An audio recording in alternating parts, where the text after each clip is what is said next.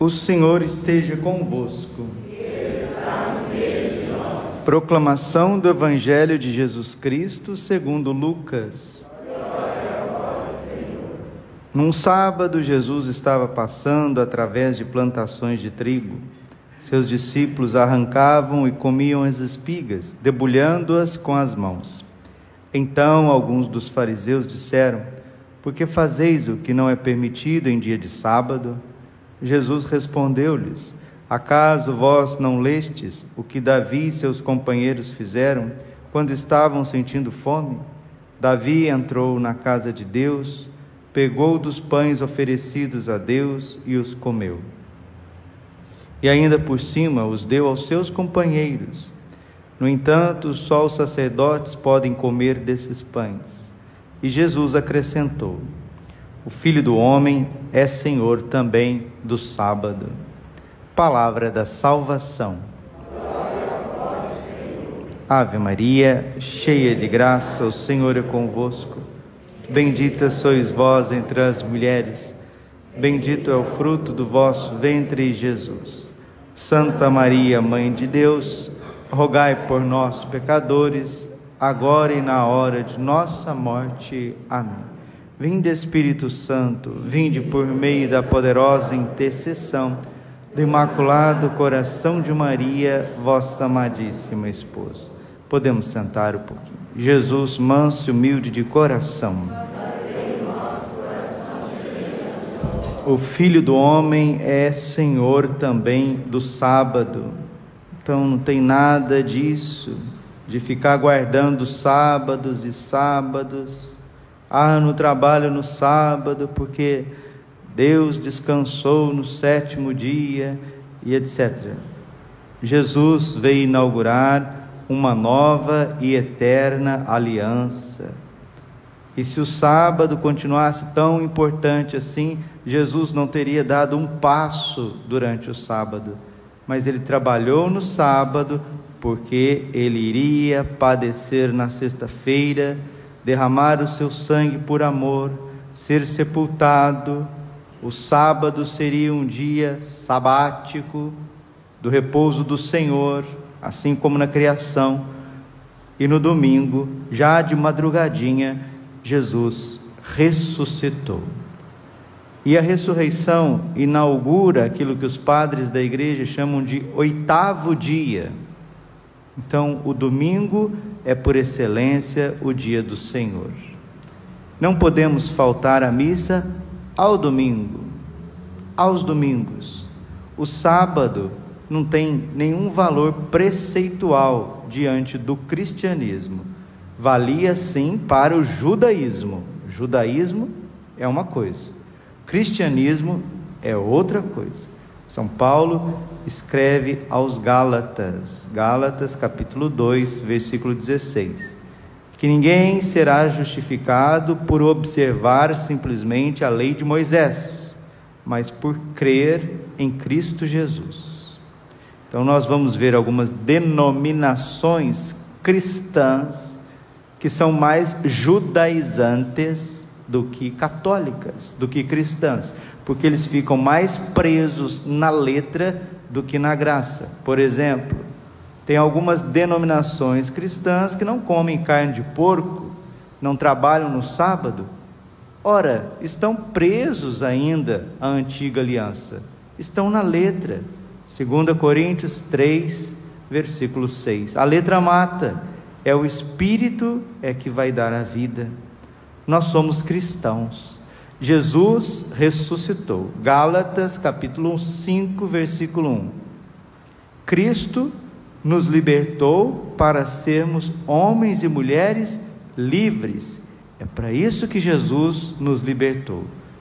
Então, queridos, não, não nos prendemos a estas ações judaizantes. Padre, o que, que é judaizantes? Judaizantes eram os judeus, os israelitas, que se deixavam evangelizar pela metade. Eles eram evangelizados pelos apóstolos, recebiam o batismo, mas continuavam presos à lei, continuavam presos às prescrições minuciosas do Antigo Testamento. E se a gente olhar para seitas protestantes, a gente vai ver a mesma coisa. Testemunhas de Jeová, que não são nem cristãos, né? Os testemunhas de Jeová, eles não acreditam na divindade de nosso Senhor Jesus Cristo. E São João, na primeira carta, é claro: aquele que nega o filho, nega também o pai. Quem não tem o filho, não tem o pai. E aquele que nega que o Verbo se encarnou, que o filho se fez homem, não vem de Deus, mas do anticristo. Então está claro: quem nega a encarnação do Verbo, a religião que se diz cristã e nega a encarnação do Verbo, não vem de Deus, mas do maligno, como o racionalismo cristão, por exemplo, ou os mormons, os testemunhos de Jeová. Aí a gente vai aí, né? Sai aí na, nas ruas, nas pessoas, casas simples das pessoas, as pessoas vão no espiritismo. Aí dizem assim: "Ah, padre, lá no espiritismo tem a imagem de Nossa Senhora, lá no centro tem a imagem de São Cristóvão, lá no centro tem a imagem de Santo Antônio". Mas vai ter mesmo, meu filho. Eles vão colocar lá para te atrair. Mas a doutrina espírita escrita por Allan Kardec, o seu fundador, nega nosso Senhor Jesus Cristo. Aí eles põem quadro lá do Sagrado Coração de Jesus, do Imaculado Coração de Maria. São seitas. Na segunda carta aos Coríntios, capítulo 11, versículo 4, São Paulo diz que Satanás se transveste em anjo de luz, se possível, para enganar até os eleitos precisamos ser catequizados. Hoje é dia de São Gregório Magno, Papa, doutor da Igreja. Um homem de uma prudência, de uma santidade muito grande. É o Papa do canto gregoriano, é o Papa da reforma da liturgia, é o Papa da reforma do missal, é o Papa Santo que governou Roma antes como prefeito, foi prefeito de Roma de uma família rica, abastada, deixou, foi para o mosteiro de Santo André, lá ele governou como abade e foi praticamente eleito papa por aclamação popular e um consenso geral também do clero. São Gregório Magno morreu com 64 anos, mas deixou um legado imortal. A igreja é uma depois antes de São Gregório e outra depois de São Gregório. Por isso que ele traz o título de Magno, porque mesmo com saúde frágil, trabalhou muito nas obras missionárias, na evangelização dos bárbaros, no cuidado com os pobres, com os pequenos, com aqueles que menos têm. Isso é um espírito católico. Católico significa total, universal. Todo católico não deve só rezar. Todo católico não deve só trabalhar. Todo católico não deve só cuidar de uma situação. Católico significa aquele que trabalha, aquele que reza, aquele que participa da missa, aquele que vai em missão, aquele que educa os filhos, aquele que tem uma devoção fortíssima a Nossa Senhora, aquele que tem comunhão com os apóstolos, com os padres, com os bispos Católico é aquele que estuda filosofia, que não tem medo da verdade humana, racional. Católico é aquele que diz não ao que Jesus diz não. Católico é o que diz sim ao que Jesus diz sim. Católico é aquele que derrama o sangue pela igreja, pela família, pela Eucaristia, pelo próximo. Católico é aquele que se entrega até pelos próprios inimigos. Isso é ser católico. E se nós formos católicos de verdade, o mundo será outro. Se o mundo está nas trevas, é porque os católicos estão em extinção. Extinção. Não, mas tem muito. Tem muito. 007. Católico de verdade tem muito pouco. E Nossa Senhora, ela quer, ela quer levantar os católicos caídos, nem que seja um pequeno resto. A Virgem vai nos dar uma palavra no dia 7 de junho de 1986, festa do Coração Imaculado de Maria. Nós estamos celebrando o primeiro sábado do mês e Jesus diz que Ele é o Senhor também do sábado. E aquele que é o Senhor do sábado entregou o primeiro sábado do mês para que seja vivido em honra à sua mãe. Nossa Senhora diz assim, uma radiografia dos nossos dias. Hoje quero manifestar-vos a minha gratidão por ter acolhido o convite e a consagrar-vos o vosso coração ao meu coração imaculado. Respondestes em grande número de toda a parte do mundo. Continuai a responder-me com grande generosidade e deixai-vos levar por mim ao seguro refúgio que o meu amor materno construiu para vós. Nossa Senhora está dizendo que existe um refúgio, existe um lugar seguro que já foi preparado e construído para a tua família, para os teus filhos, para os teus netos, para os bons padres que querem continuar sendo padres católicos, para os sucessores dos apóstolos, os bispos que querem governar a igreja como São Gregório Magno, com sabedoria, com catolicidade, com ortodoxia, com caridade. Nestes tempos todos tendes necessidade de vos abrigar no refúgio do meu coração imaculado, porque graves perigos de males pairam sobre todos vós. Graves perigos pairam sobre todos nós. São, antes de tudo, males de ordem espiritual, que podem prejudicar a vida sobrenatural das vossas almas. O pecado difunde-se como a pior e mais perniciosa epidemia, levando por toda parte muitas almas à doença e à desgraça e à morte. Nossa Senhora, ela chama o pecado de pandemia. Esse é o verdadeiro vírus que deveria ser combatido por todos. A revolta, a desobediência a Deus, a preguiça, a mentira, a mentira, mentira. João 8:44. O diabo é o pai da mentira. As pessoas vivem na mentira, mentira. A fé católica é verdade. As aparições de Nossa Senhora em Fátima é a verdade que veio também iluminar o que estava obscurecido debaixo da mentira da heresia, de uma vida relaxada, que vai desembocar numa vida devassa, mentira. Quando o demônio mente, ele fala do que lhe é próprio, mente, mente, mente, dizia o secretário daquele ditador alemão, né, que fez a segunda, segundo conflito, que vocês sabem, né, aquele do bigodinho, do bigodinho. O secretário dele, Bismarck, dizia: mentem, mentem, mentem, mentem, mentem. Vamos mentir, mentir, mentir, mentir e mentir, até que eles acreditem que a mentira é a verdade. E vai mentindo, mentindo, reencarnação, reencarnação, reencarnação, reencarnação. Vai mentindo, né? Protestantismo, protestantismo, protestantismo ateísmo, ateísmo, ateísmo, ateísmo. Vai mentindo, vai mentindo. Remedinho, remedinho, remedinho, remedinho. Água mole, pedra dura, tanto bate até que fura. E a população fica morta.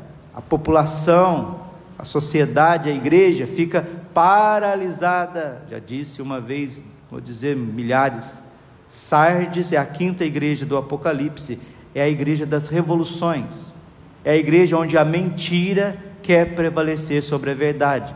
E quando a mentira quer prevalecer, sabe o que, que acontece? Nós ficamos paralisados. A igreja está praticamente morta, paralisada em vários aspectos, em vários lugares deste mundo. Não tem confissões, não tem adoração ao Santíssimo, as missas não têm quase participação, lugares onde o catolicismo está morrendo, paralisado por causa da mentira. Nossa Senhora continua: Se viveis habitualmente em pecado mortal, estáis espiritualmente mortos, e se chegais ao final da vossa vida neste estado, espera-vos a morte eterna no inferno. Nossa Senhora está dizendo, desesperada, chorando, como mãe aflita, que quem vive no pecado mortal e morre nesse estado vai para o inferno. Não que Deus quer alguma condenação, não que algum evangelizador, algum apóstolo quer que alguém se condene, não é a pessoa que se condena. João 3,16: De tal forma Deus amou o mundo que enviou o seu Filho único a este mundo, para que todo que nele crer não pereça, mas tenha a vida eterna. E o julgamento é este: a luz veio ao mundo, mas os homens preferiram as trevas o adultério, a fornicação, os motéis, a pornografia, matar criança no ventre e oferecer sacrifício ao diabo, pedir espírito, passar espírito, oferecer as coisas para ficar com o homem dos outros, para ficar com a mulher dos outros, para destruir casamento dos outros. Quem morre nesse estado vai para o inferno, diz Nossa Senhora. Ela está dizendo aflita, como ela mostrou em Fátima, o seu coração imaculado mostrou essa realidade que Jesus falou 17 vezes, 17 vezes no Evangelho. O inferno existe, é eterno, e hoje muitos correm o perigo de ir para lá, porque são contagiados por esta doença mortal, infinitamente pior do que o, o corona, do que o vírus. Há males de ordem física, agora ela começa a falar das doenças, como doenças, desgraças, acidentes, secas, enchentes, Paquistão agora, né? Um terço do país debaixo d'água, destruindo tudo terremotos, males incuráveis que se alastram. Vede também naquilo que sucede na ordem natural um sinal de aviso para vós. Vendo, meus irmãozinhos? Vejam também as catástrofes naturais como um sinal de aviso para vós. Deus fala também através da natureza. A desordem da natureza é consequência de um pecado cometido, justificado e reiterado. Deveis ver nestes males um sinal da justiça divina, que não pode deixar impune os inúmeros crimes que se cometem cada dia.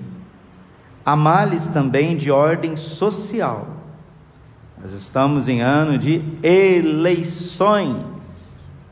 Muitos lugares do mundo, verdadeiros golpes na democracia estão acontecendo e vem de fora, vem de gente grande. Há males de ordem social, como a divisão e o ódio, a fome e a pobreza, a exploração e a escravidão, a violência, o terrorismo e a guerra.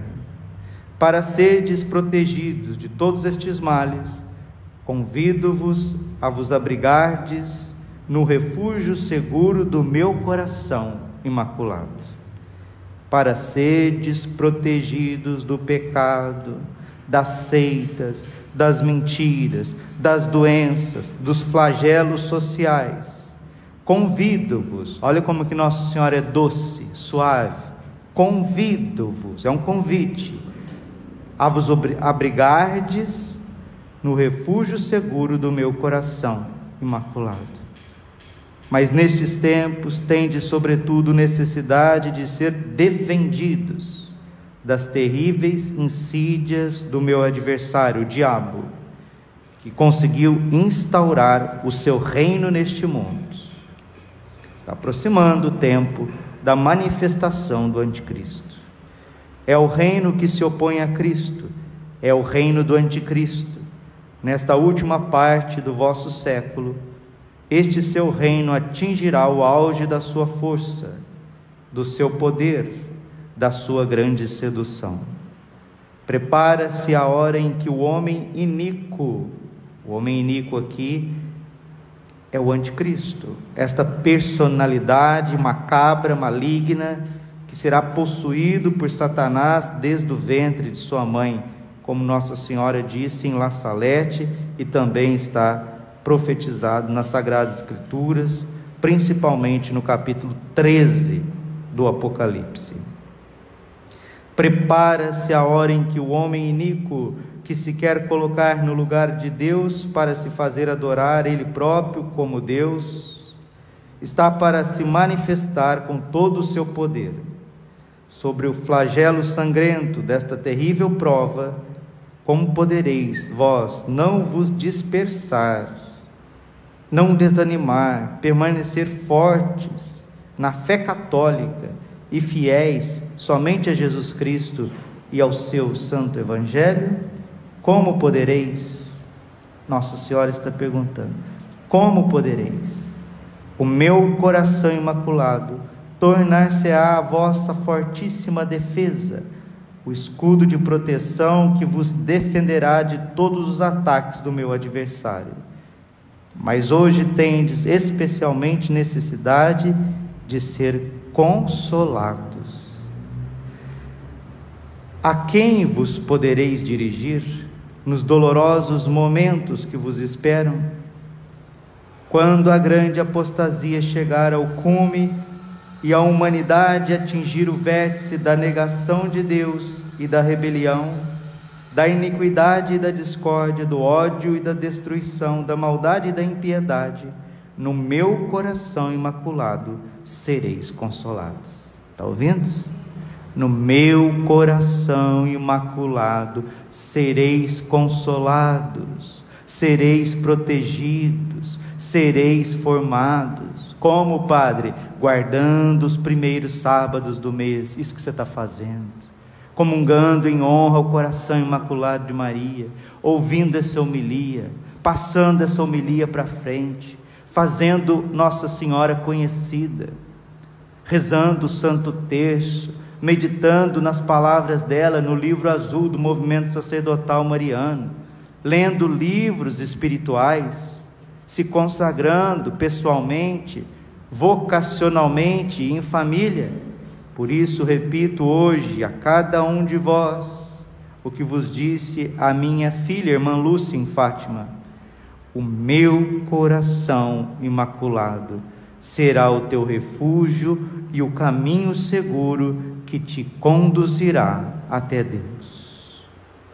Que palavra!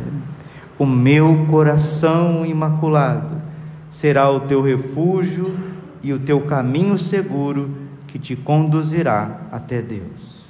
Neste dia, dedicado pela Igreja, a sua particular veneração ao meu coração imaculado, desejo que o meu coração Imaculado, que apareceu em Fátima, apareça como âncora de salvação para todos vós. Nossa Senhora, ela é uma teóloga profunda, filósofa, socióloga, profetiza, mostra tudo o que está acontecendo, os perigos, vai profundo nas sagradas escrituras e nos dá o remédio nos dá o porto seguro, o seu coração imaculado. Façamos este primeiro sábado, esta comunhão reparadora com calma, com amor. Consagremos a nossa família, recitemos o Santo Rosário individualmente, rezemos também o cenáculo em família e as promessas do coração imaculado de nos proteger na terra e de, e de nos levar para o céu jamais falhará. Glória ao Pai, ao Filho e ao Espírito Santo, como era no princípio, agora e sempre. Coração Imaculado de Maria, confiança, saúde e vitória. Amém. cantemos o nosso ofertório.